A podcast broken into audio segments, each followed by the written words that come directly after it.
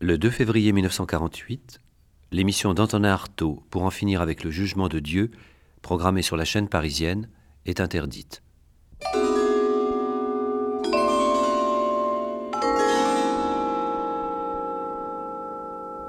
ORTF, atelier de création radiophonique.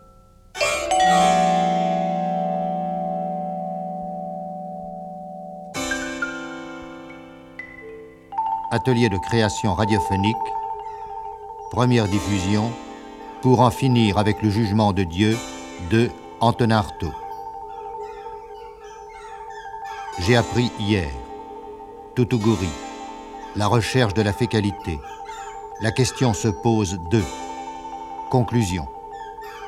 Enregistré le 28 novembre 1947 avec Roger Blin, Maria Cazares, Paul Thévenin et Antonin Artaud. Présentation par Roger Vitrac. Il faut que tout soit rangé à un poil près, dans un ordre fulminant. Précédé de Revue de presse janvier-février 1948. Suivi de Radio 1948. Par René Farabé. Avec François Billedou, Jean Bollery, Alain Jouffroy.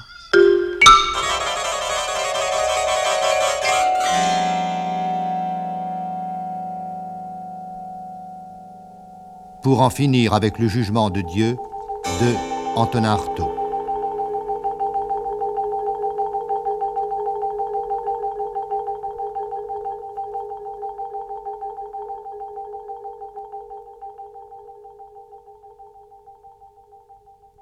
Montage général se distribue comme suit.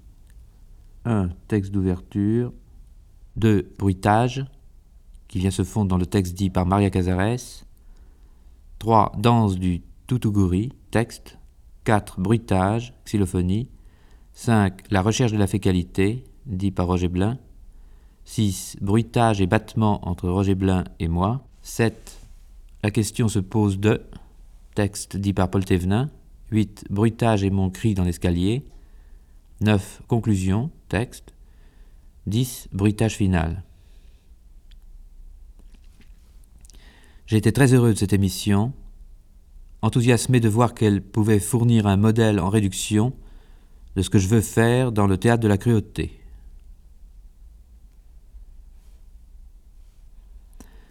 Ivry, 11 décembre 1947, à M. Fernand Pouet. À prendre la chose en bloc, on aura l'impression d'un travail chaotique et non suivi. Une sorte de hasardeux et épileptique tronçonnement, où la sensibilité errante de l'auditeur doit prendre aussi au hasard ce qui lui convient. Eh bien non. En finir avec le jugement de nos actes par le sort et par une force dominante c'est signifier sa volonté de manière assez neuve, pour indiquer que l'ordre rythmique des choses et du sort des choses ont changé leur cours.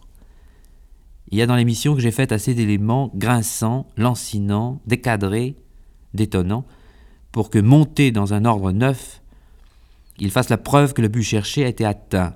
J'espère que vous trouverez ce monteur intelligent qui sera donné aux éléments que j'ai apportés toutes les insolites valeurs que je leur ai souhaitées.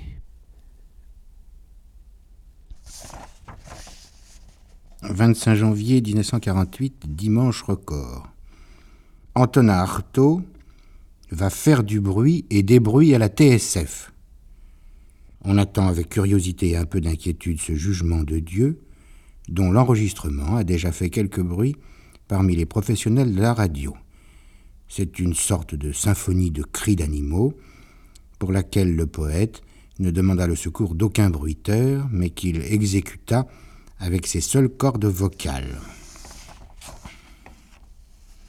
Programme radiophonique 2 février 1948, chaîne parisienne, 22h45, La Voix des poètes, première, pour en finir avec le jugement de Dieu d'Antonin Artaud, avec Maria Cazares, Roger Blin, Paul Thévenin et l'auteur.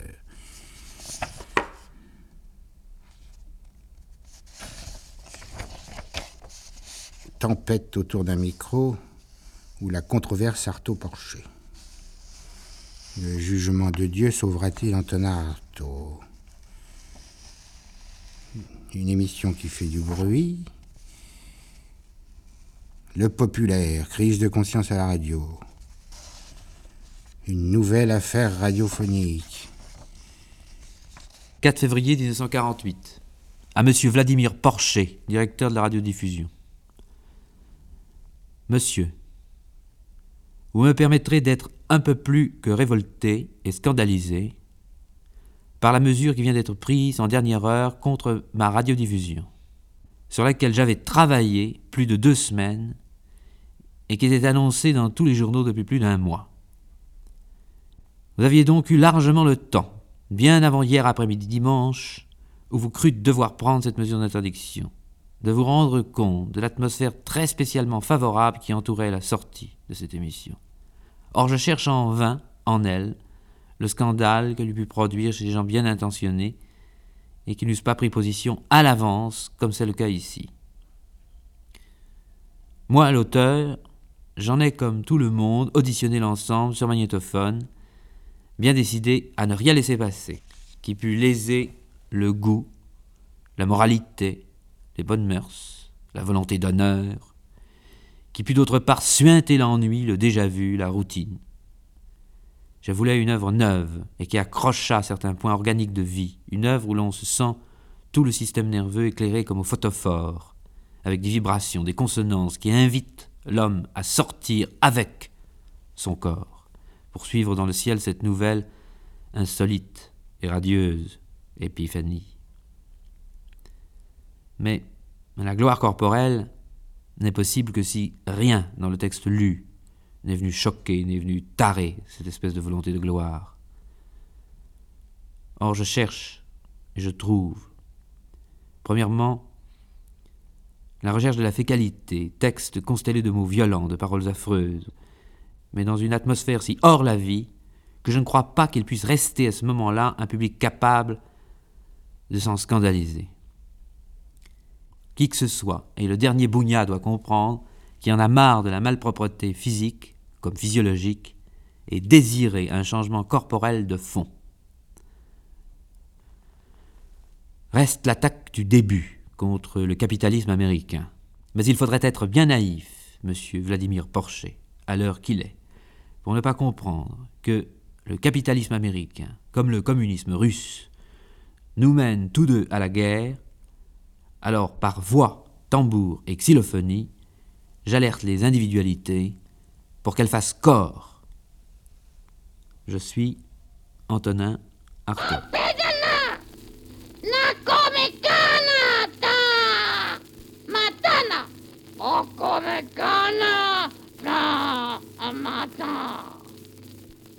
6 février 1948, l'aurore. L'émission de l'ex-aliéné de Rodez Aura-t-elle lieu? Oui, dit un référent père dominicain. Non, maintient M. Vladimir Porcher. Témoignage chrétien. Compression, compression, bravo M. Porcher. Les auditeurs l'ont échappé belle. 7 février 1948, Le Figaro. M. Porcher, directeur de la radio, estimable que cette fois l'audace était trop grande. Il ajourna l'émission et convia un aréopage à trancher en dernier ressort. Ayant entendu Il faut en finir avec le jugement de Dieu, ce jury déclara qu'en dépit de son réalisme verbal, dont on m'a rapporté des exemples, c'était là une œuvre de haute valeur artistique et que par conséquent on devait la livrer toute crue aux auditeurs. M. Porcher maintint ses positions et je crois qu'il fit bien. On ne prend pas la radio comme on choisit un livre. Le plus souvent on tourne le bouton à droite, à gauche, et l'on s'arrête sur ce que l'on trouve d'abord et qui est plus net. Une certaine forme d'art suppose une audience restreinte. On n'imagine pas un récital Baudelaire au Veldiv. Tiens. La radio est un art de masse, et sans doute il faut élever les masses jusqu'à un art qui soit digne d'elle. Mais prend-on le plus court chemin en passant ainsi de Bourville à Artaud? 7 février 1948, combat. Antonin Artaud sera-t-il l'auteur radiophonique maudit? Nous avons donc écouté l'objet du litige, l'émission d'Antonin Artaud pour en finir avec le jugement de Dieu. Il est vrai qu'Artaud parvient, par éclair, à des vérités d'ordre métaphysique. Cela admis, faut-il diffuser cette émission? M. Vladimir Porcher s'y oppose, et je crois qu'il a raison. S'il accédait au désir de son directeur littéraire, il perdrait son fauteuil directorial dans les 48 heures qui suivraient l'émission, non sans avoir reçu auparavant un million de lettres de protestation. Et ce serait justice, car la question essentielle est de savoir combien d'auditeurs en France pourraient être intéressés par les vaticinations d'Antonin Artaud. Je pense que ce nombre n'atteint pas le millier. Dans ces conditions, à quoi bon provoquer l'indignation de 15 ou 10 ou 5 millions d'auditeurs? Que cette indignation soit injustifiée et relève de préjugés, c'est certain, mais nous ne pouvons aller là contre. Laissons donc les poèmes et les textes d'Artaud dans les livres et les revues où ceux qui les apprécient, j'en suis, peuvent les trouver. Laissons aussi à leurs enthousiasmes les membres de la petite chapelle qui a fait d'Artaud un maître à penser et un nouveau messie. Ce fou génial n'est pas et ne doit pas être par nature un homme N'enlevons pas aux poètes maudits le bénéfice de leur malédiction. Mais au-delà de cette approbation de principe, la plupart des assistants qui votèrent pour l'ont fait au nom du droit absolu à la liberté d'expression. Or, ce droit n'existe pas en matière radiophonique. L'auditeur est par définition passif. Et le rôle d'un directeur de radio est précisément de choisir pour lui, avec plus ou moins de bonheur ou de complaisance, ce qui risque de lui plaire. Or, Artaud a peu de chances de retenir l'intérêt d'un large public. Ce n'est absolument pas une raison pour en déduire que ce public est composé d'imbéciles. René Guilly. 7 février 1948, à M. René Guilly. Monsieur, j'ai cru rêver ce matin en lisant votre article dans Combat, stupéfié d'ailleurs qu'on l'ait laissé passer. Mais je me fais de ce fameux grand public une bien plus haute idée que vous-même je le crois infiniment moins pourri de préjugés que vous ne le pensez. Ceux qui lundi soir assiégeaient la radio et attendaient avec une curiosité et une impatience jamais vues l'émission intitulée Pour en finir avec le jugement de Dieu, étaient justement des gens de ce grand public, garçons coiffeurs, blanchisseuses, marchands de tabac, quincailliers, menuisiers, ouvriers imprimeurs, bref, toutes gens qui gagnent leur vie à la sueur de leurs coudes et non tels capitalistes de fumier enrichis secrètement qui vont tous les dimanches à la messe et désirent par-dessus tout le respect des rites et de la loi. Ce sont ceux-là qui, avec tel macro prématurément enrichi de la butte, ont cette peur nauséabonde des mots que mon émission aurait terrifié. Quoi qu'il en soit, il faut tenir à péché et à crime le fait d'avoir voulu interdire à une voix humaine qui s'adressait pour la première fois en ce temps au meilleur de l'homme de s'exprimer. Deuxièmement, les livres, les textes, les revues sont des tombes, monsieur René des tombes à enfin soulever. Nous ne vivrons pas éternellement entourés de mort et de la mort. S'il y a des préjugés quelque part, ils sont à détruire. Le devoir, je dis bien le devoir de l'écrivain, du poète, n'est pas d'aller s'enfermer lâchement dans un texte, un livre, une revue dont il ne sortira plus jamais, mais au contraire de sortir dehors pour secouer, pour attaquer l'esprit public. Sinon, à quoi sert-il? Et pourquoi est-il né? Troisièmement, quoi qu'il en soit, je ne suis pas maître de chapelle, n'ayant jamais su chanter, et en plus de cela, faire chanter. Tout au plus, ai-je tenté dans cette radiodiffusion, moi qui n'avais touché un instrument de ma vie, quelques xylophonie vocale sur xylophone instrumental, et l'effet en a été accompli. Je veux dire que cette émission était la recherche d'un langage que n'importe quel cantonnier ou bougnat eût compris, lequel apportait, par la voie de l'émission corporelle, les vérités métaphysiques les plus élevées. Ce que vous-même avez reconnu, et à ce titre, il y avait abjection et infamie à l'interdire. Voilà ce que je voulais vous dire, monsieur René Guy. Antonin Artaud.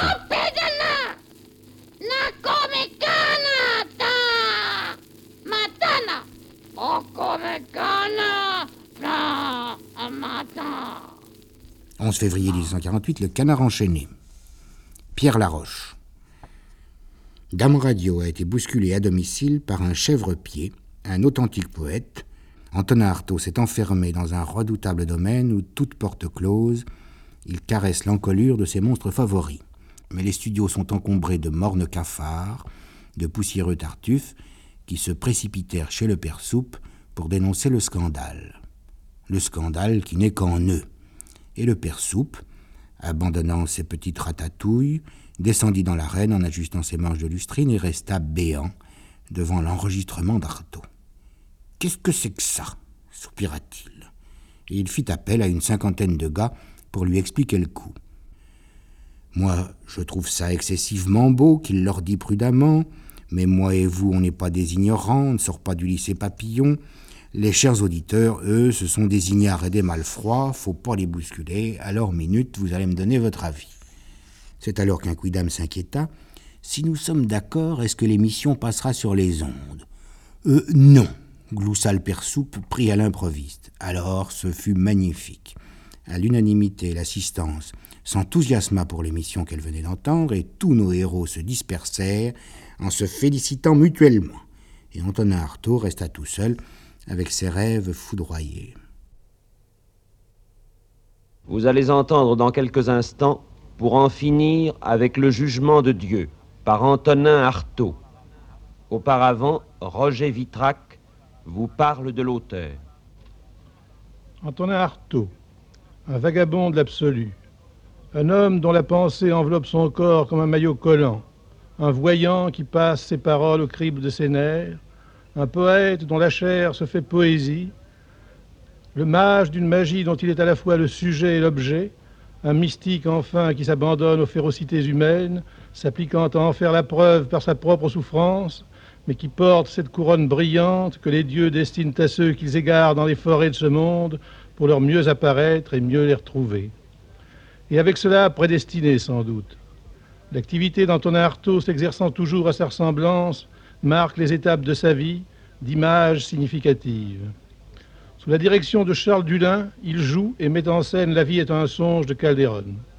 Et le voilà, passé une fois pour toutes de l'autre côté de la porte de corne, de la porte du rêve. Au cours de sa carrière de comédien, nous le retrouvons dans l'admirable film de Dreyer. C'est lui, le moine extatique, qui présente la croix à Jeanne d'Arc sur le bûcher. Dans le Napoléon de Gans, c'est Marat assassiné dans sa baignoire. Entre-temps, il écrit Le Pesner, L'art et la mort, L'ombilique des limbes, autant d'ouvrages dont les titres se suffisent à eux-mêmes. Ensemble, nous fondons le théâtre Alfred Jarry et nous entreprenons de porter le surréalisme au théâtre et de l'illustrer par tous les moyens d'expression, la plastique, la pantomime, la mimique, le décor réel. Ce sont les mystères de l'amour, le songe de Strindberg, Victor ou les enfants au pouvoir, le partage de midi de Paul Claudel, première tentative riche d'enseignements qui aboutiront à l'extraordinaire et bouleversante représentation des Shenchi. On sait ce que les mises en scène du théâtre actuel doivent à ces réalisations manifestes. Je n'en veux pour preuve que l'admiration de Jean-Louis Barrault pour leur auteur. Antonin Artaud a d'ailleurs développé et précisé ses idées dans le théâtre et son double, ouvrage que ne manquent pas de consulter tous les jeunes metteurs en scène. Mais en marge du théâtre, l'esprit d'Artaud s'est exercé avec aisance vers des littératures et des destins hors série. Je rappellerai pour mémoire son excellente adaptation du Moine de Lewis et une monographie passionnée d'Héliogabal. Dans cette présentation nécessairement trop courte, je ne puis hélas parler de ses enthousiasmes, de ses délires, de son goût naturel pour la pureté, de son honnêteté intellectuelle, de sa générosité et de cette véritable vertu qui est la sienne, littéralement et dans tous les sens. Je voudrais dire aussi les voyages, les départs et les retours imaginaires de cet évadé, prisonnier perpétuel, de cet explorateur constamment exploré de lui-même. Qu'il me suffise de dire qu'il garde sa ligne jusqu'au bout, publiant ses messages, signalant et saluant au passage les miracles du Mexique, la harpe d'or d'Irlande, le fantôme solaire de Van Gogh, et conduisant tout seul son char et ses chevaux au panache cruel dans ce cirque fermé dont il est à la fois le héros et le spectateur ébloui. Et maintenant, avant la transmission de la dernière œuvre d'Antonin Artaud, imaginez-le faisant sien l'appel fervent de Guillaume Apollinaire et vous disant ceci. Soyez indulgents quand vous nous comparez à ceux qui furent la perfection de l'ordre, nous qui quêtons partout l'aventure. Nous ne sommes pas vos ennemis. Nous voulons vous donner de vastes et d'étranges domaines. Pitié pour nous qui combattons toujours aux frontières de l'illimité de l'avenir. Pitié pour nos erreurs, pitié pour nos péchés. Et enfin, il y a tant de choses que je n'ose pas vous dire, tant de choses que vous ne me laisseriez pas dire. Ayez pitié de moi. Veuillez entendre pour en finir avec le jugement de Dieu par Antonin Artaud, avec le concours de Roger Blin, Maria Cazares, Paul Thévenin et l'auteur.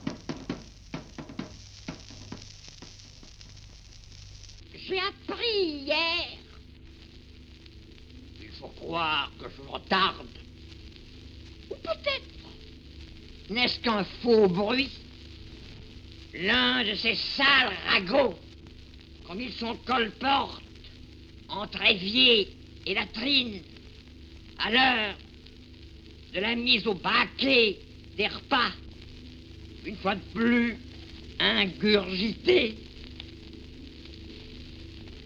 J'ai appris hier l'une des pratiques officielles les plus sensationnelles des écoles publiques américaines. Et qui font sans doute que ce pays se croit à la tête du progrès. Il paraît que parmi les examens ou épreuves que l'on fait subir à un enfant qui entre pour la première fois dans une école publique aurait lieu l'épreuve dite de la liqueur séminaire ou du sperme et qui consisterait à demander à cet enfant nouvel entrant un peu de son sperme de l'insérer dans un bocal et de le tenir ainsi prêt à toutes les tentatives de fécondation artificielle qui pourraient ensuite être tentées. Car de plus en plus, les Américains trouvent qu'ils manquent de bras et d'enfants.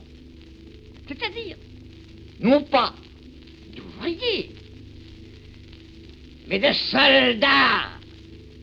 Et ils veulent à toute force, et par tous les moyens possibles, faire et fabriquer des soldats. En vue de toutes les guerres planétaires pourraient ensuite avoir lieu. Et qui seraient destinés à démontrer par les vertus écrasantes de la force la surexcellence des produits américains et des fruits de la sueur américaine sur tous les champs de l'activité et du dynamisme possible de la force.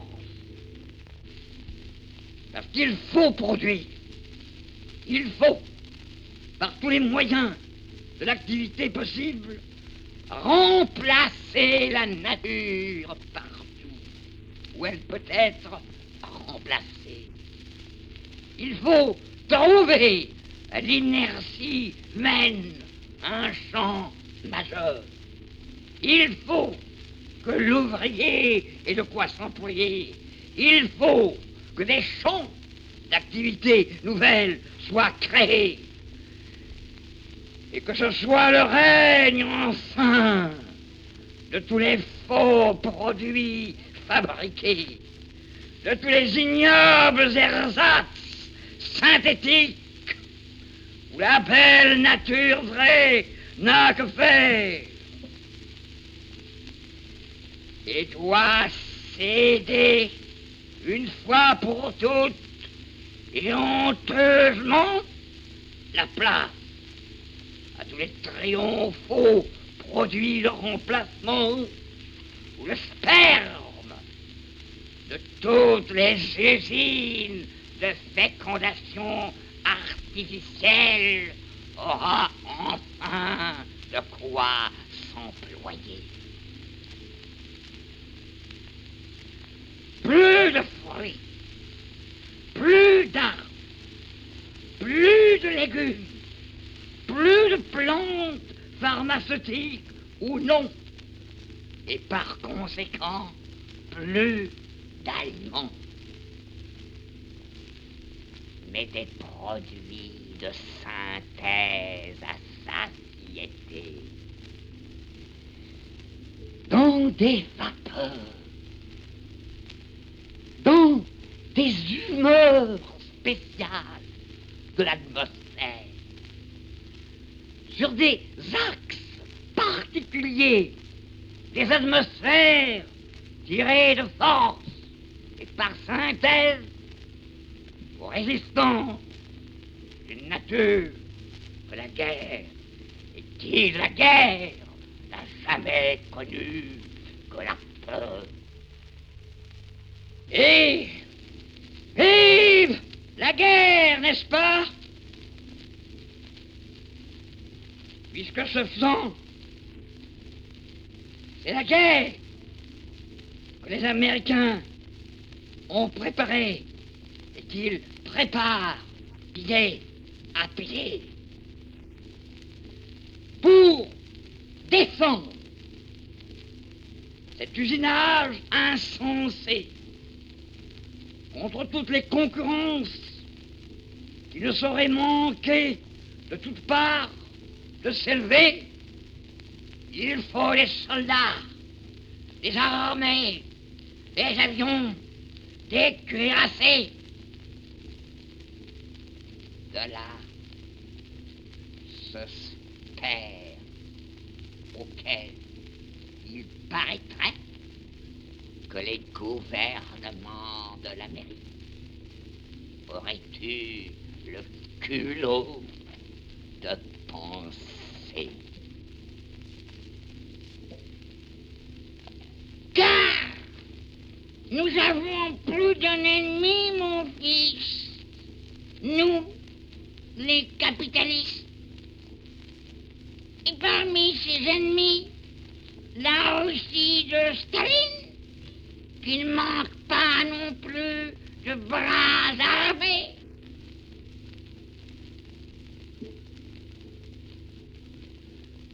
Tout cela est très bien. Mais je ne savais pas. Les Américains, un peuple aussi guerrier. Pour se battre, des coups.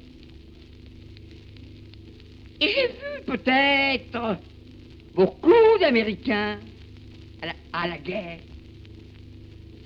ils avaient toujours devant eux d'incommensurables armées de tanks, d'avions, de cuirassés qui leur servaient de boucliers. J'ai vu beaucoup se battre les Américains et leurs machines.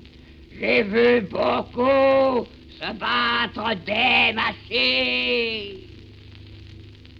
Mais je n'ai vu qu'à l'infini, derrière, les hommes qui les conduisaient. En face du peuple, fait manger. À ses chevaux, à ses bœufs et à ses ânes. Les dernières tonnes de morphine vraie qui peuvent encore lui rester pour la remplacer par des ersatz de fumée. J'aime mieux le peuple qui mange à même la terre, la terre d'où il est né. Je parle des Tarahumara. Mangeons le peyote à même le sol. Pendant qu'il naît. Et qui tue le soleil pour installer le royaume de la nuit noire. Et qui crève la courroie des espaces afin que les espaces de l'espace ne puissent plus jamais se rencontrer ni se croiser. C'est ainsi que vous allez entendre la danse du Totoguri.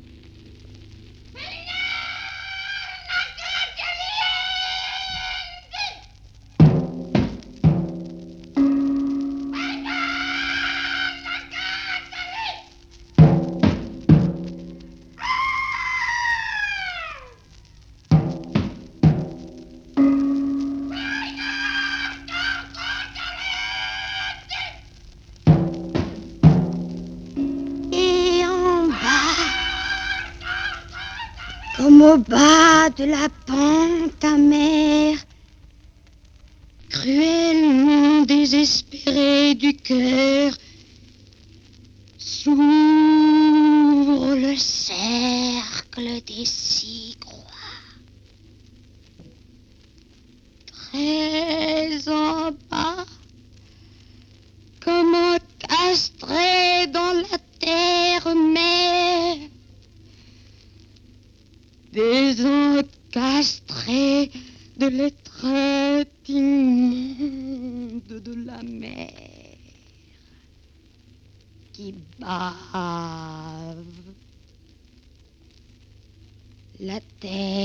Charbon noir est le seul emplacement humide dans cette fente de rochers. Le rite est que le nouveau soleil passe par sept points avant d'éclater à l'orifice de la terre. Et il y a six hommes, pour chaque soleil, et un septième homme qui est le soleil, tout cru, habillé de noir et de chair rouge. Or, ce septième homme est un cheval, un cheval avec un homme qui le mène, mais c'est le cheval qui est le soleil et non l'homme. Sur le déchirement d'un tambour et d'une trompette longue, étrange, les six hommes qui étaient couchés, roulés à ras de terre, jaillissent successivement comme des tournesols, non pas soleil, mais sol tournant, des lotus d'eau, et à chaque jaillissement correspond le gond de plus en plus sombre et rentré. Du tambour, jusqu'à ce que Tout à coup, on voit arriver au grand galop, avec une vitesse de vertige, le dernier soleil, le premier homme, le cheval noir avec un homme nu, absolument nu et vierge sur lui. Ayant bondi, ils avancent suivant des méandres circulaires et le cheval de viande saignante s'affole et caracole sans arrêt au fait de son rocher jusqu'à ce que les six hommes aient achevé de cerner complètement les six croix. Or, le ton majeur du rite est justement l'abolition de la croix. Ayant achevé de tourner il déplante les croix de terre et l'homme nu sur le cheval arbore un immense fer à cheval qu'il a trempé dans une coupure de son sang.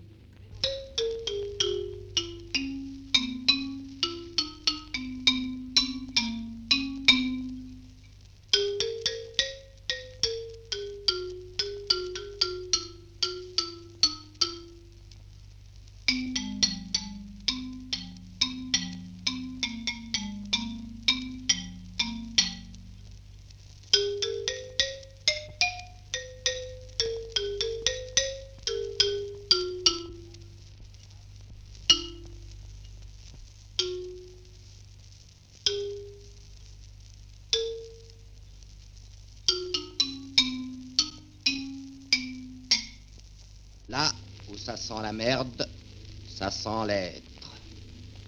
L'homme aurait très bien pu ne pas chier, ne pas ouvrir la poche anale, mais il a choisi de chier, comme il aurait choisi de vivre, au lieu de consentir à vivre mort. C'est que pour ne pas faire caca, il lui aurait fallu consentir à ne pas être. Mais il n'a pas pu se résoudre à perdre l'être, c'est-à-dire à mourir vivant. Il y a dans l'être quelque chose de particulièrement tentant pour l'homme. Et ce quelque chose est justement le caca. Pour exister, il suffit de se laisser aller à être. Mais pour vivre, il faut être quelqu'un. Pour être quelqu'un, il faut avoir un os. Ne pas avoir peur de montrer l'os et de perdre la viande en passant. L'homme a toujours mieux aimé la viande que la terre des eaux. C'est qu'il n'y avait que de la terre et du bois d'os. Et il lui a fallu gagner sa viande. Il n'y avait que du fer et du feu et pas de merde. Et l'homme a eu peur de perdre la merde. Ou plutôt, il a désiré la merde. Et pour cela, sacrifié le sang.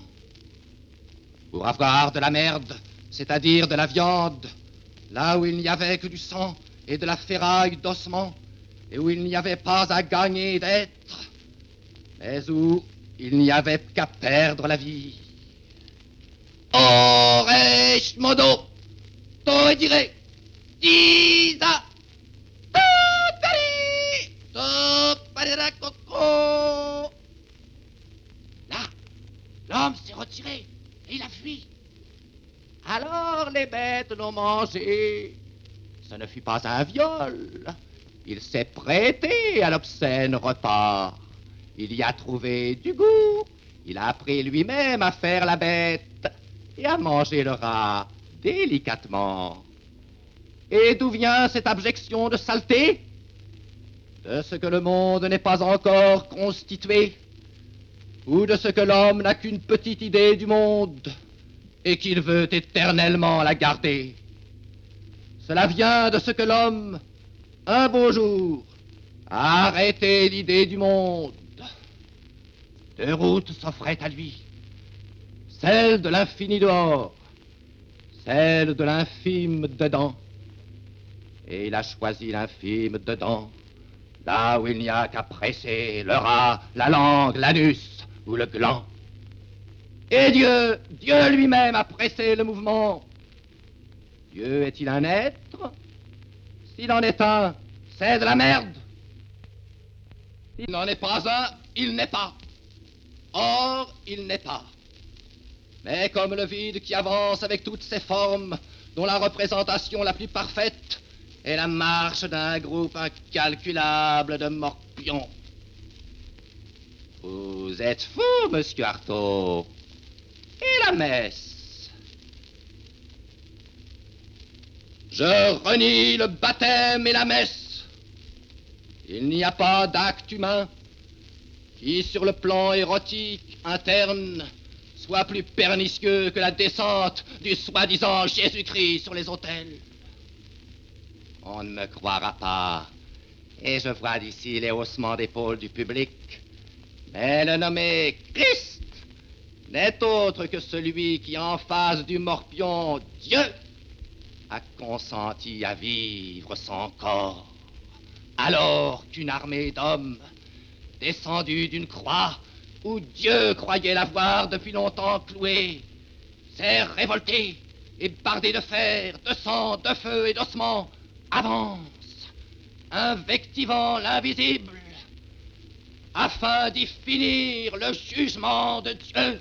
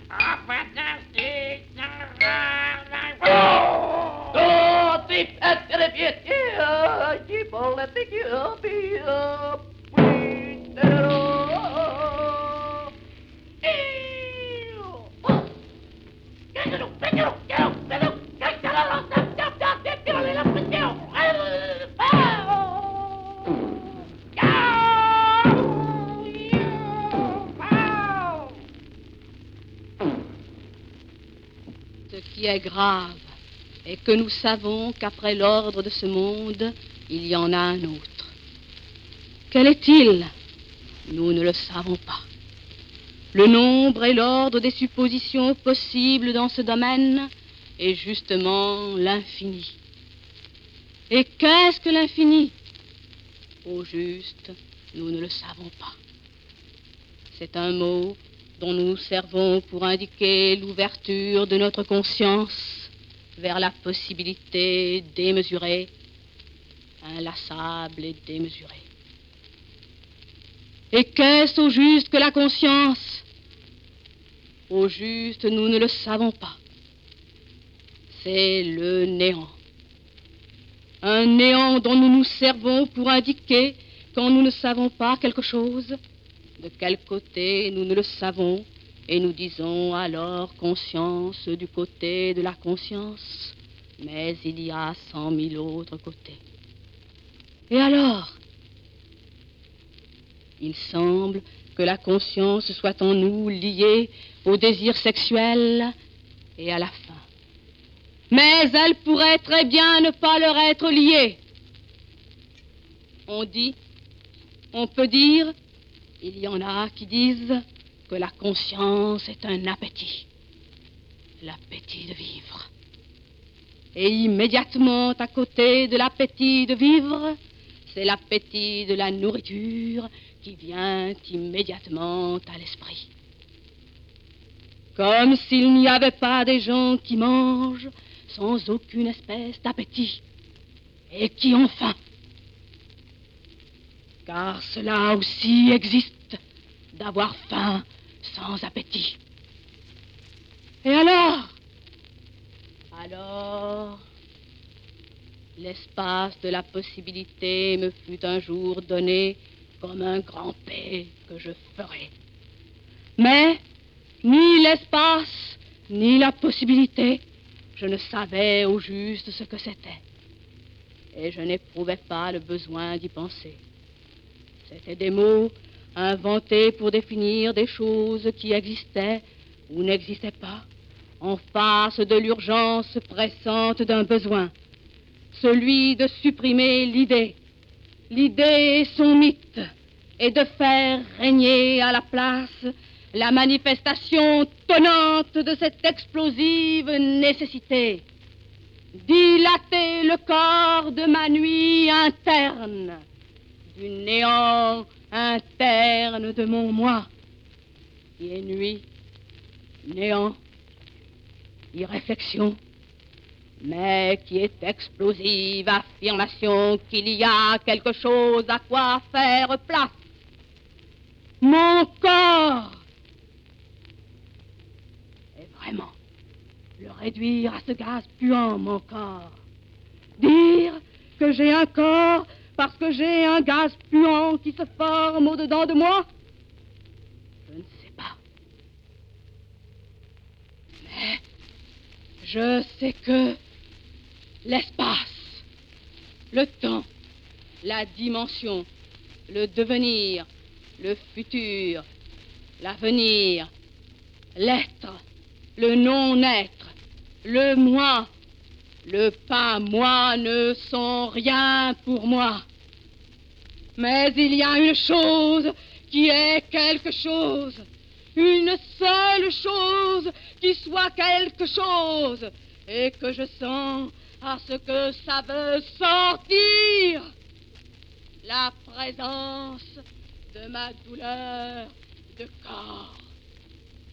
La présence menaçante, jamais lassante de mon corps. Si fort qu'on me presse de questions et que je nie toutes les questions, il y a un point où je me vois contraint de dire non. Non Alors à la négation. Et ce point, c'est quand on me presse, quand on me pressure et qu'on me traite jusqu'au départ en moi de la nourriture, de ma nourriture et de son lait. Et qu'est-ce qui me reste? Que je suis suffoqué. Et je ne sais pas si c'est une action, mais en me pressant ainsi de questions jusqu'à l'absence et au néant de la question, on m'a pressé jusqu'à la suffocation en moi de l'idée de corps et d'être un corps. Et c'est alors que j'ai senti l'obscène et que j'ai pété de déraison et d'excès et de la révolte de ma suffocation. C'est qu'on me pressait jusqu'à mon corps et jusqu'au corps. Et c'est alors que j'ai tout fait éclater parce qu'à mon corps, on ne touche jamais.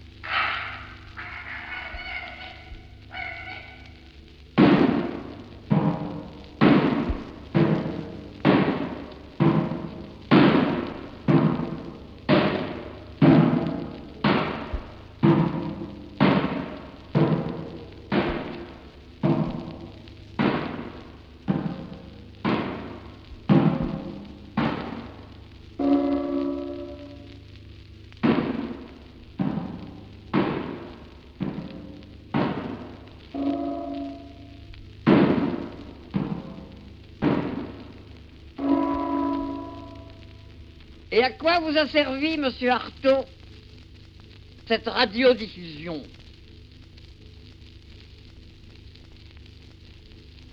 À dénoncer un certain nombre de saletés sociales officiellement reconnues et recommandées.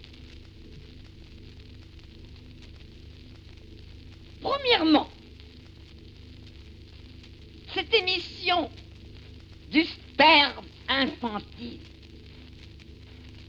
donnée bénévolement par des enfants en vue d'une fécondation artificielle de fœtus encore à naître et qui verront le jour dans un siècle ou plus. Deuxièmement, à dénoncer c'est ce même peuple américain qui occupe toute la surface de l'ancien continent indien une résurrection de l'impérialisme guerrier de l'antique Amérique qui fit que le peuple indien d'avant Colomb fut abjecté par toute la précédente humanité. Troisièmement, vous énoncez là, monsieur Artaud, des choses bien bizarres. Quatrièmement, oui, je dis une chose bizarre. C'est que les Indiens d'avant Colomb était, contrairement à tout ce qu'on a pu croire, un peuple étrangement civilisé. Et qu'ils avaient justement connu une forme de civilisation basée sur le prince exclusif de la cruauté. Cinquièmement. Et savez-vous ce que c'est au juste que la cruauté? Sixièmement. Comme ça? Non. Je ne le sais pas. Septièmement. La cruauté c'est d'extirper par le sang et jusqu'au sang Dieu, Dieu, le hasard bestial de l'animalité inconsciente l'homme partout où on peut la rencontrer. Et qu'est-ce que vous nous foutez là, monsieur Artaud? Huitièmement, l'homme, quand on ne le tient pas, est un animal érotique. Il a en lui un tremblement, un, un tremblement Une espèce de pulsation productrice de bêtes sans nom qui sont la forme que les anciens peuples terrestres attribuaient universellement à Dieu.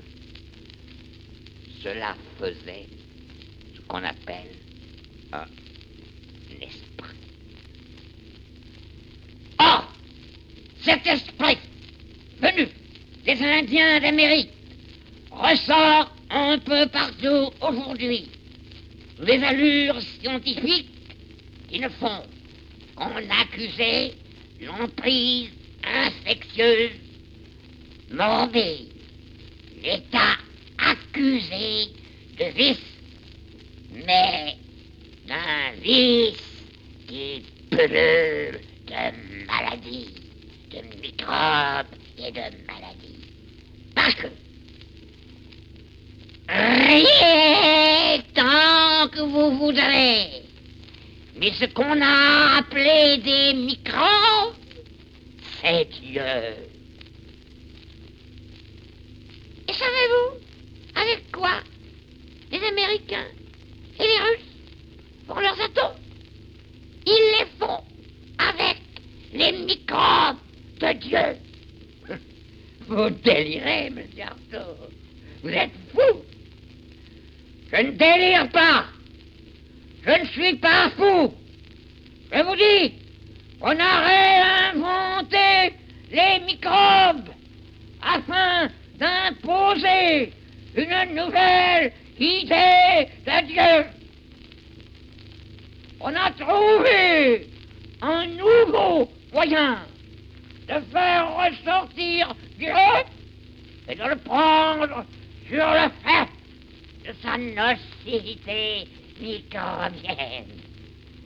Et de le clouer au cœur, là où les hommes l'aiment le mieux, sous la forme de la sexualité maladive, dans cette sinistre apparence de cruauté morbide qu'il revêt aux heures où il lui plaît de tétaniser et d'affoler comme présentement l'humanité. Il utilise l'esprit de pureté d'une conscience demeurée candide comme la mienne pour l'asphyxier de toutes les fausses apparences qu'il répand universellement dans les espaces. Et c'est ainsi qu'Artaud le Momo peut prendre figure d'halluciné. Que voulez-vous dire, monsieur Artaud? Je veux dire que j'ai trouvé le moyen d'en finir une fois pour toutes avec ce saint. Et que si personne ne croit plus en Dieu, tout le monde croit de plus en plus dans l'homme.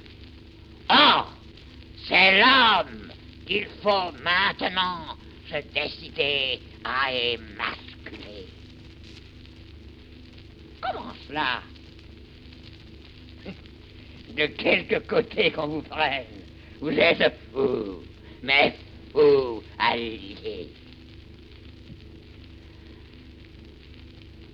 En le faisant passer une fois de plus, mais la dernière, sur la table d'autopsie, pour lui refaire son anatomie. L'homme est malade parce qu'il est mal construit. Il faut se décider à le mettre à nu pour lui gratter cet animalcule qui le démange mortellement.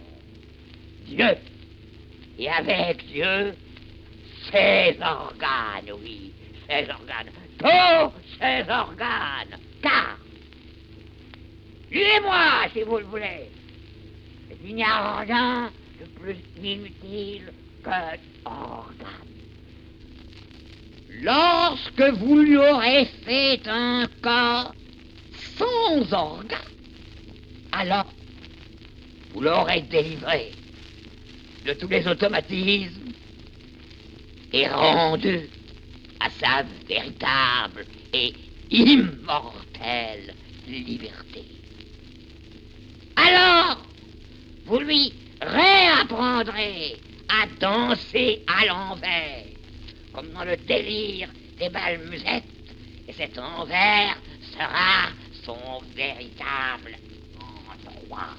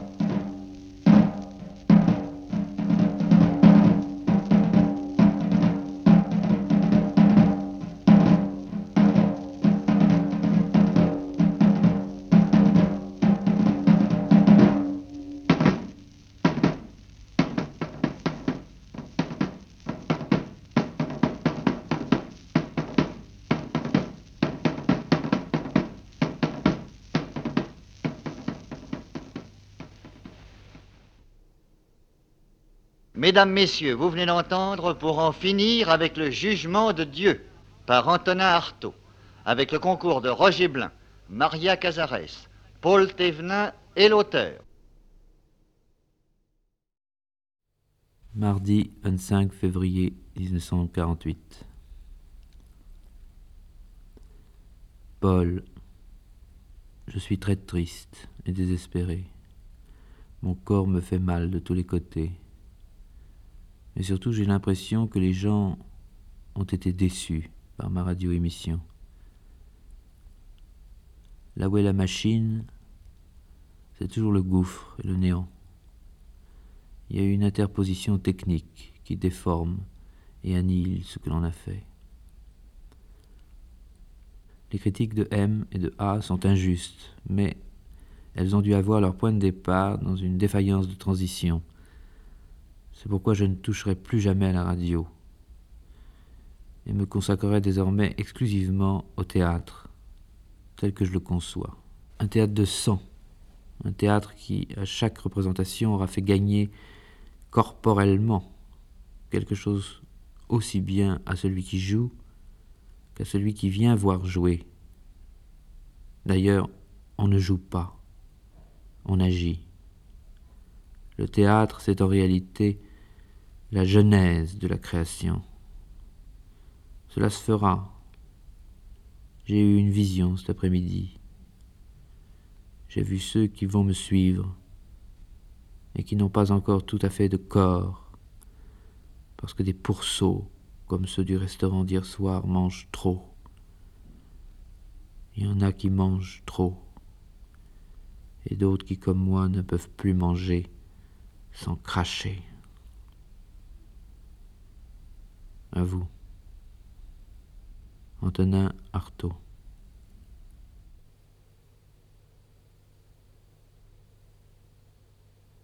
Le 4 mars 1948, Antonin Artaud était trouvé mort assis au pied de son lit.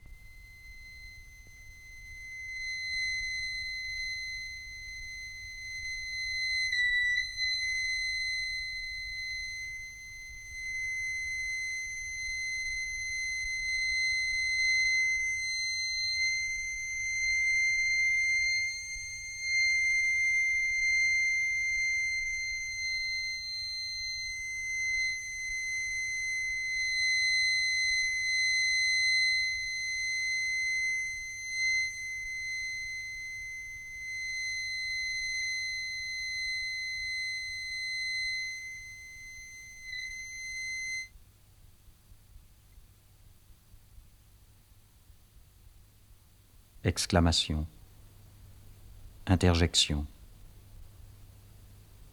cri, interruption, interrogation, proclamation. Sur la remise en cause du jugement dernier.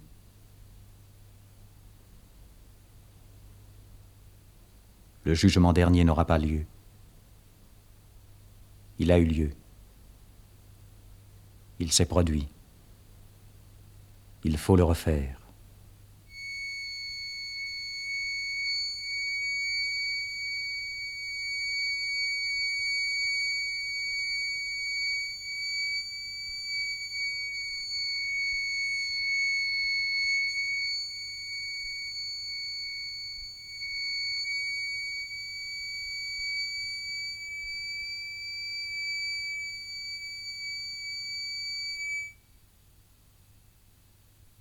Exclamation, interjection, cri, interruption, interrogation, sur, la remise en cause, du, jugement dernier.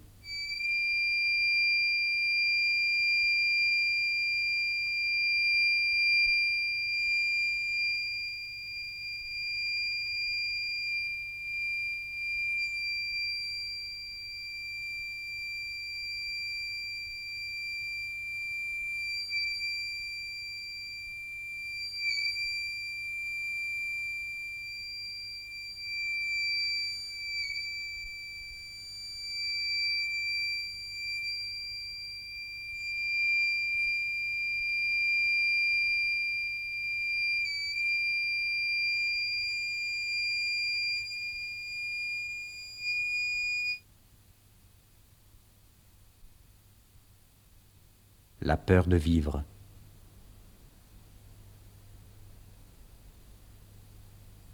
Nous ne savons rien de la vie.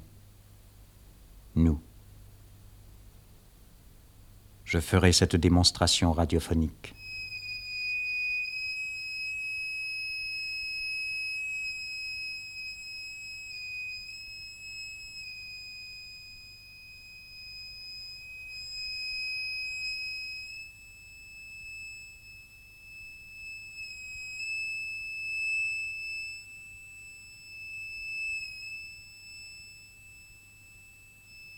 Ici, creusé par le son tout un monde. La poésie sera donnée par la sonorisation. Deux graves.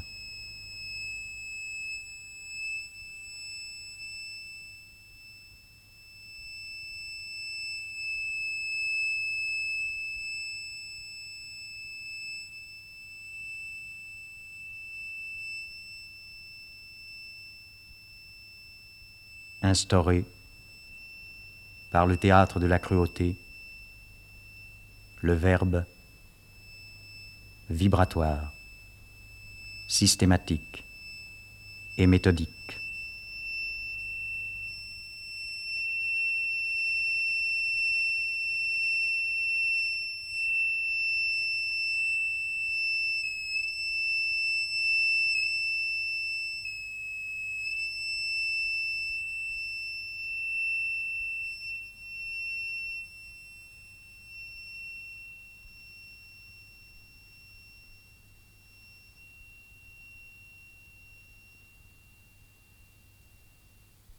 Voulez-vous encore du Ne voulez-vous plus du tout du sexe? C'est toute la sexe.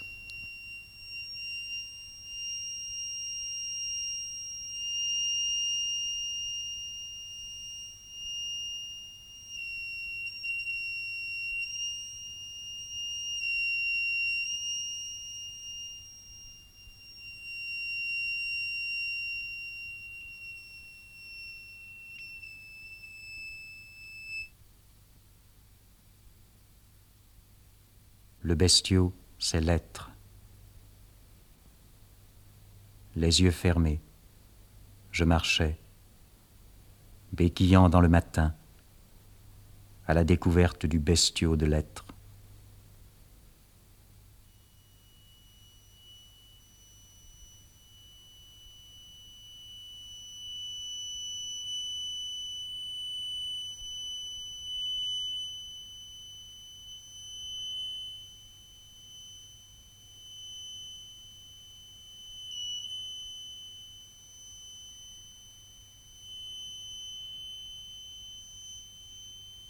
Alors voilà, j'ai pensé à un théâtre de la cruauté, qui danse et qui crie pour faire tomber des organes, y balayer tous les microbes, et dans l'anatomie sans lézarde de l'homme, où on a fait tomber tout ce qui est lézardé, faire sans Dieu régner la santé. C'est des histoires. À première vue, c'est une utopie mais commence d'abord par danser, bougre de singe, espèce de sale macaque européen que tu es, et qu'a jamais appris à lever le pied. Ici, l'autre homme crie et proteste, et l'émission se termine là-dessus.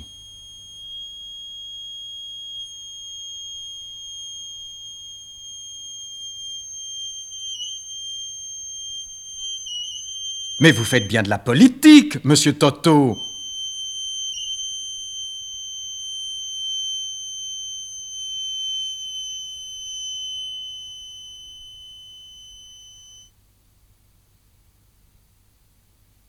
Qui suis-je? D'où je viens? Je suis Antonin Artaud, et que je le dise comme je sais le dire, immédiatement, vous verrez mon corps actuel voler en éclats et se ramasser sous dix mille aspects, notoire, un corps neuf, où vous ne pourrez plus jamais m'oublier.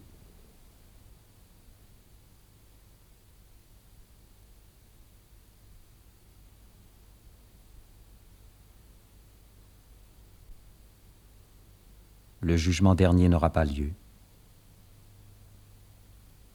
Il a eu lieu. Il s'est produit. Il faut le refaire. Vous allez entendre dans quelques instants, pour en finir, «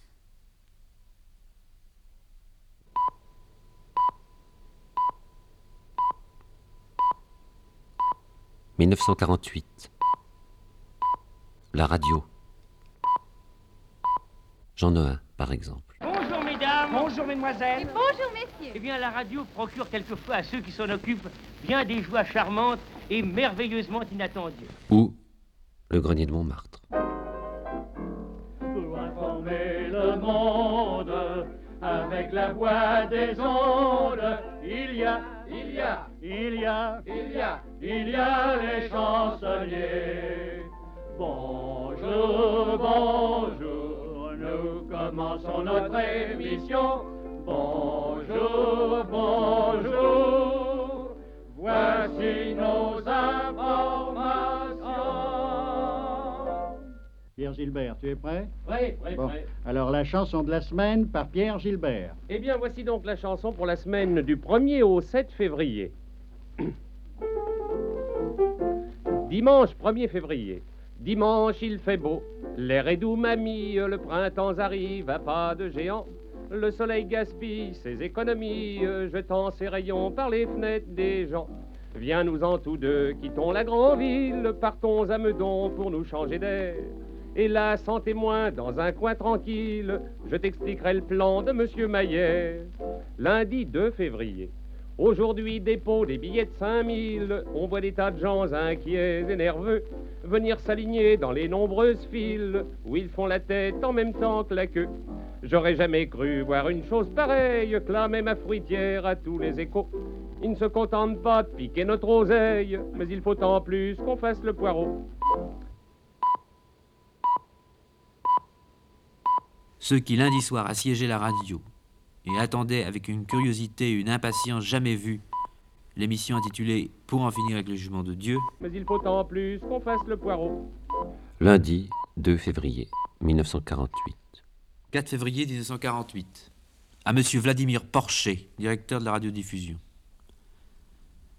Monsieur, vous me permettrez d'être un peu plus que révolté et scandalisé par la mesure qui vient d'être prise en dernière heure contre ma radiodiffusion.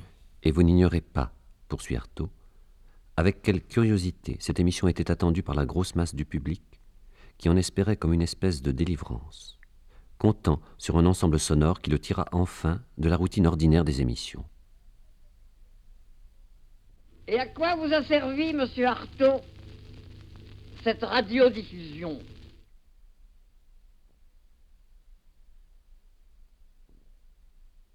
J'aimerais que Vladimir Porcher précise un peu sa pensée. Mais est-ce que vous ne pensez pas, messieurs, que le propre de l'art radiophonique...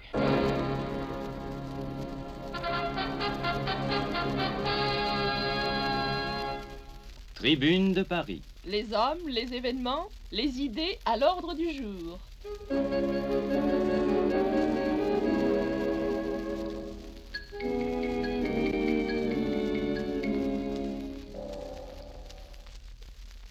Nous tenterons ce soir de confronter les doctrines artistiques et les méthodes de travail qui animent en Suisse et en France les artisans de la radio. Autour du micro sont réunis Alfred Walter Glogg, Marcel Besançon, René Dovaz, Jacob Job, William Haguet, Vladimir Porcher, directeur général de la radiodiffusion française. Paul Guimard va mener le débat. 30 janvier 1948. Est-ce qu'il existe un art radiophonique? Si oui, dans quelle mesure et comment se manifeste-t-il?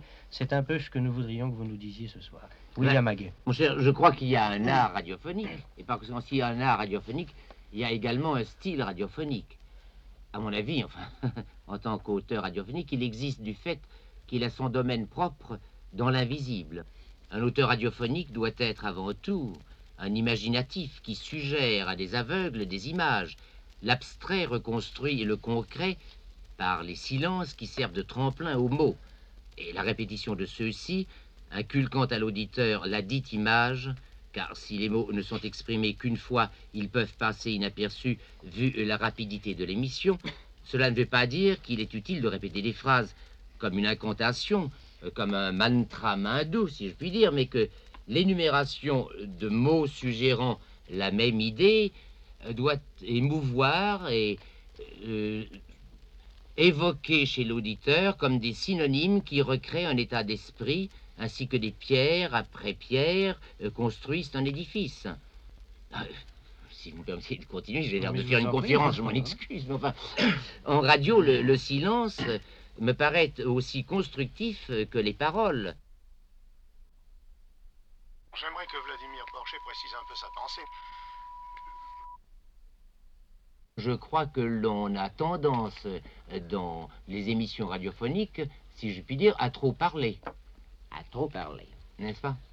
Vladimir Porcher. Je crois pour ma part que, outre la substitution d'éléments sonores, d'évocations sonores à des éléments visuels, la radiophonique, du moins dans son état actuel et dans la plupart des cas, une résultante ou une combinaison euh, d'éléments parlés ou musicaux, de reportages, de dialogues, de chants, de musique instrumentale.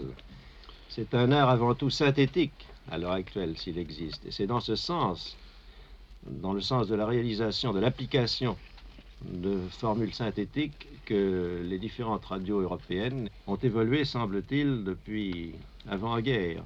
Vous Il pensez- me pense que c'est dans ce domaine que la radio a produit jusqu'à présent euh, ses formules les plus originales.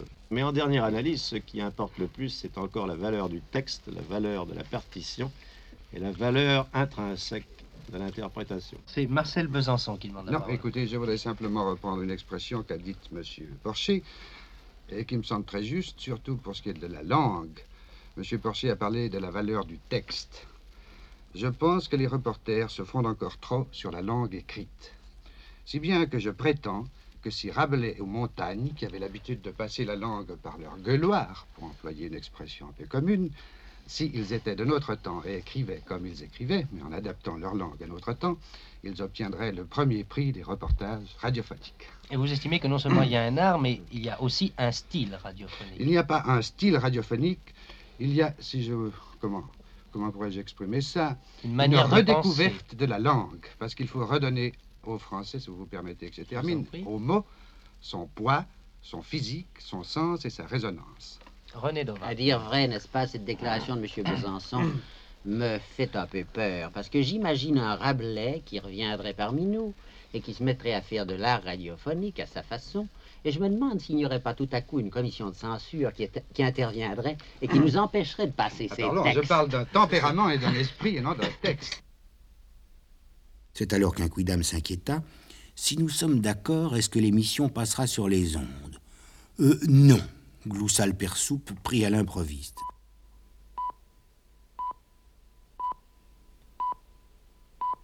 « 2 février 1948. Eh oui.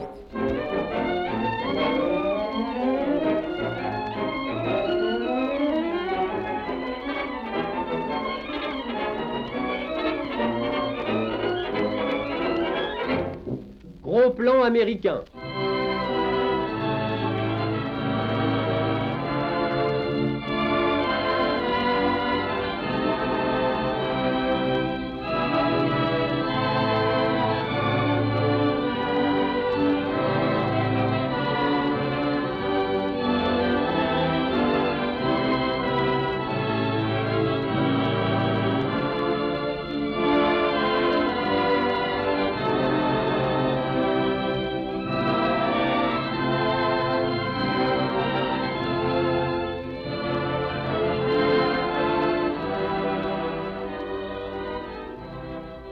Voici une émission sur l'Amérique et pourtant je ne suis jamais allé en Amérique.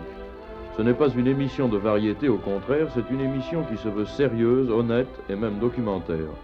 Ce n'est pas une gageure, c'est justement parce que je ne suis pas allé en Amérique que j'ai voulu décrire la vision supposée d'un Français qui n'a jamais foulé le sol de Broadway, d'un Français qui réagit devant le phénomène américain uniquement parce qu'il en connaît de l'extérieur.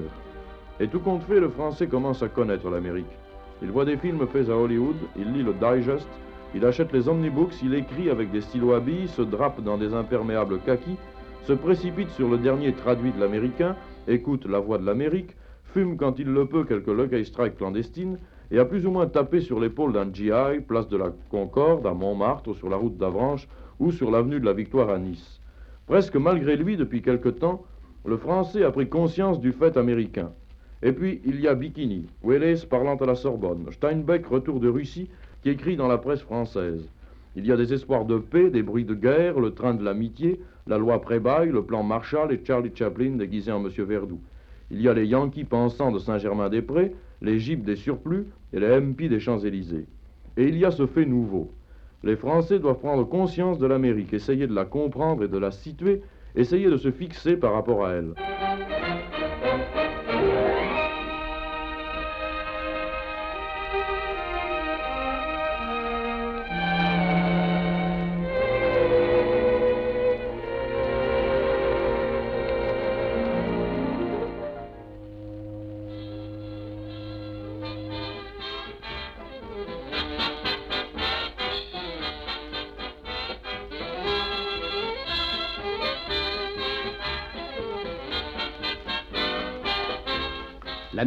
Nous souhaite la bienvenue.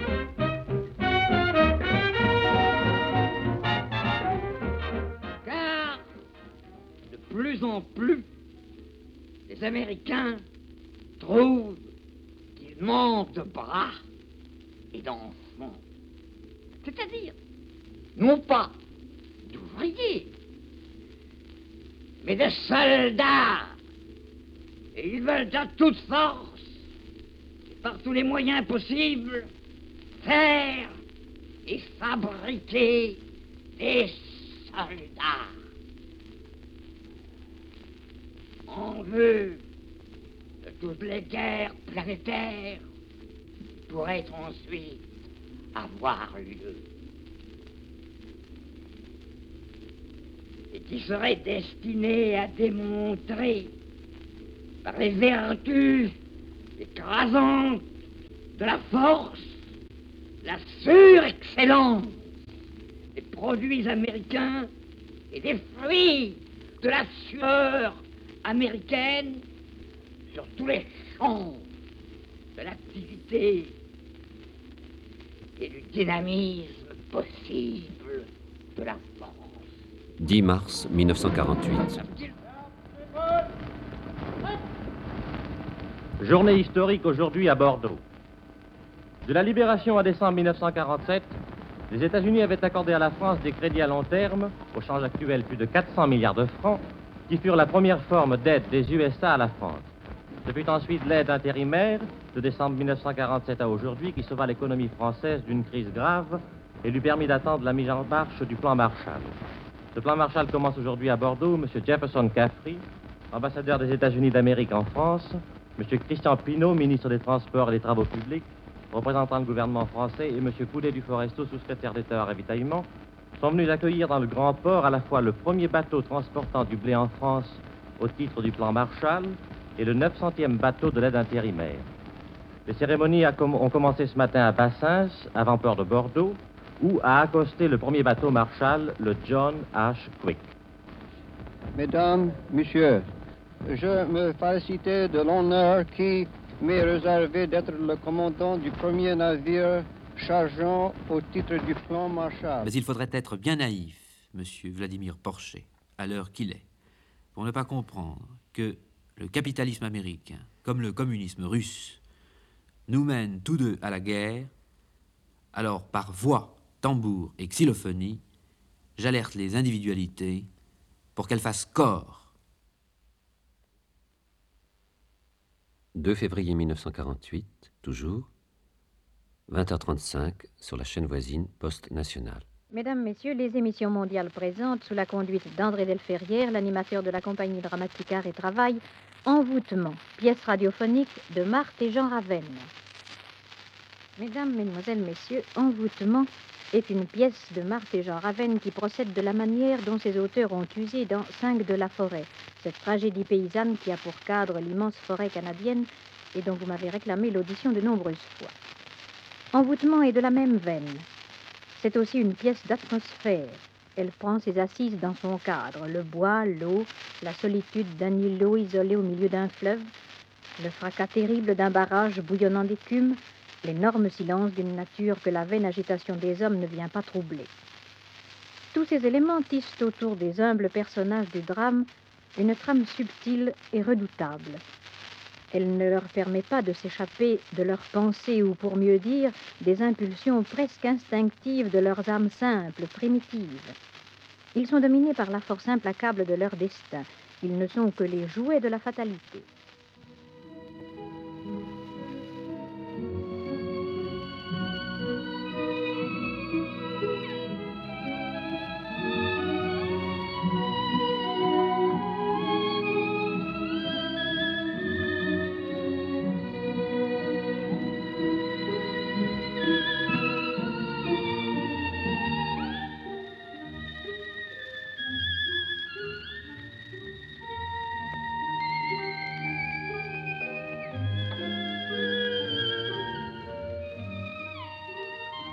André Delferrière interprétera le rôle de Fulbert. Et Dieu, Dieu lui-même a pressé le mouvement.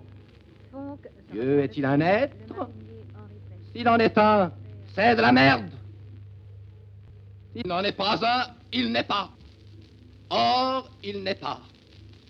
Mais comme le vide qui avance avec toutes ses formes, dont la représentation la plus parfaite est la marche d'un groupe incalculable de morpions.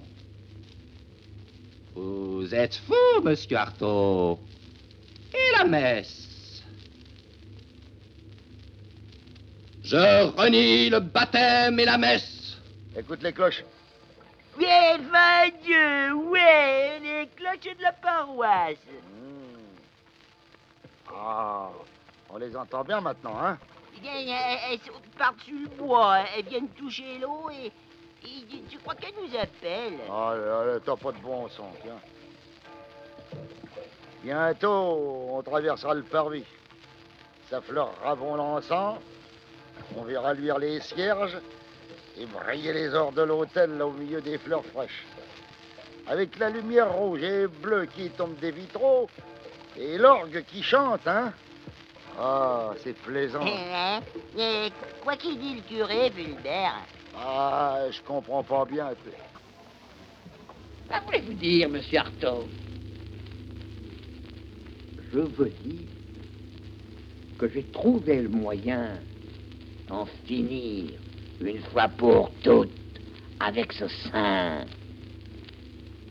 Et que si personne ne croit plus en Dieu, tout le monde croit de plus en plus dans l'homme. Or, c'est l'homme qu'il faut maintenant se décider à émasculer.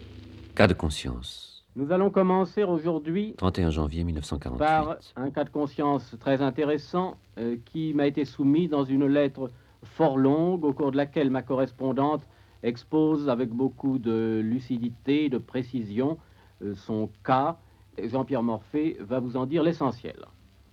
Notre correspondante est une femme d'une trentaine d'années qui est, depuis trois ans déjà, la compagne d'un homme qui a dix ans de plus qu'elle. Il a toujours été préoccupé de l'idée de rester jeune, d'être fort, de jouir le plus intensément de la vie, fût-ce ensuite en se détruisant s'il s'estime déchu. Il déteste non seulement les enfants, mais même l'idée de l'enfant. Or, le problème qui se pose à elle est le problème de la naissance prochaine d'un enfant. Elle redoute que cette naissance écarte d'elle cet homme qu'elle aime et qui se refuse absolument à être père. Il veut être fort, il veut vivre dans un univers d'être fort où les enfants n'ont pas de place. Tel est donc le cas qui nous est soumis. Euh, monsieur le professeur Grasset, je vois que vous avez déjà envie de dire quelque chose. Je vous donne bien volontiers la parole. Oh, je prends la parole un peu à regret parce que je n'aurai pas de choses très aimables à dire à votre correspondante. Sa lettre m'a laissé une impression infiniment pénible. Elle m'a mis en présence d'êtres qui ont perdu tout sens moral, tout sens social, et qui exposent leur cas avec un cynisme affligeant. Mais j'ai l'impression que c'est un monsieur qui se fabrique un personnage, un personnage à lui-même, et qui tient, c'est un rôle comme un autre, à se faire passer pour un être odieux. Mais c'est quelque chose de monstrueux. C'est un être que je rangerai, moi, dans les collections tératologiques. C'est un être asocial, qui ne m'intéresse en aucune manière. Je le sens, d'autre part, absolument imprégné d'une attitude littéraire. Il y a du snobisme. Et enfin, écoutez, je crois avoir, pour m'être, je me sens tellement loin d'un tel personnage que je, peux, je ne peux lui exprimer que mon profond mépris. Maurice Clavel. Moi, j'ai envie de plaider assez impétueusement pour ce personnage. Au contraire, peut-être parce, Eh que ben, viol- peut-être parce que vous l'avez violemment attaqué. Je veux bien admettre qu'il soit un monstre à condition de retourner au sens primitif du mot, qui peut vouloir dire aussi bien prodige ou être exceptionnel que être monstrueux, comme on dit actuellement. Vous en dites, vous le dites un être asocial, n'est-ce pas? Eh bien, j'élargis peut-être le débat, mais je me demande si la société n'en est pas à un tel point que les êtres asociaux sont peut-être plus intéressants que la société. Ça, c'est un point de vue de, un point de vue qui est à tout à fait discutable. Mais enfin, ce- ce- ceci, euh, on peut, on si peut vous discuter- allez, si vous désirez faire disparaître la société, vous n'avez qu'à cultiver des cocos comme celui qui vous écrit, dont Oui, on vous parle. mais ce sont, ce sont peut-être ces êtres asociaux qui, qui sont amenés à fournir des têtes, des élites.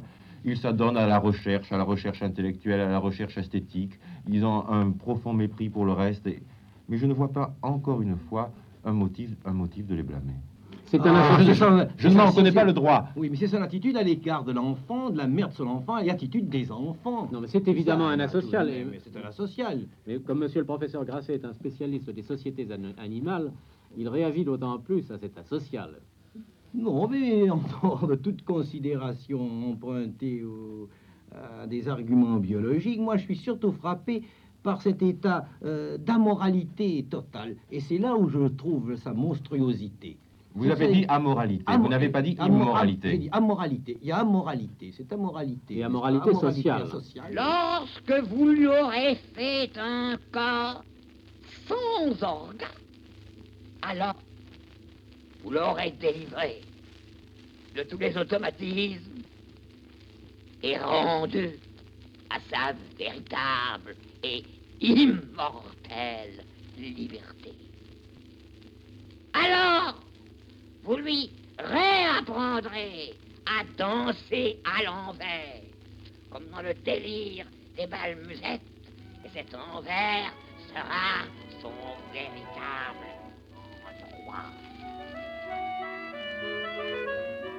Depuis qu'on fait des chansons de toutes les façons, sur tous les caractères, que de refrains langoureux sont pour les amoureux devenus populaires. Valseuses en cadence ou douces romances, chansons qui sont nées au coin du faubourg et que l'on chante toujours. Le dimanche dans la rue, tout autour d'un vieil orgasmatique, une foule presque émue écoute un air plutôt nostalgique. Il évoque les jours des lointaines amours et vers sa jeunesse. Voilà. Antonin Artaud est mort le 4 mars 1948. Et le lendemain, dans le journal de la radio, Radio 48, un article signé Le pêcheur d'ondes, c'en est fini avec le jugement de Dieu. Le dernier épisode de la bataille d'Artaud s'est déroulé salle Washington, où le directeur général de la radiodiffusion française avait invité les journalistes parisiens à l'audition intégrale de l'œuvre. Tout le monde écouta religieusement le pamphlet atomique, y compris deux moines. Une jeune femme, venue de Saint-Germain-des-Prés sans doute, déclencha des applaudissements peu nourris, tandis que nos confrères attendaient en vain sandwich et cocktail pour se remettre de leurs émotions. Ils se rattrapèrent à l'apéritif organisé par l'Union des artistes, etc.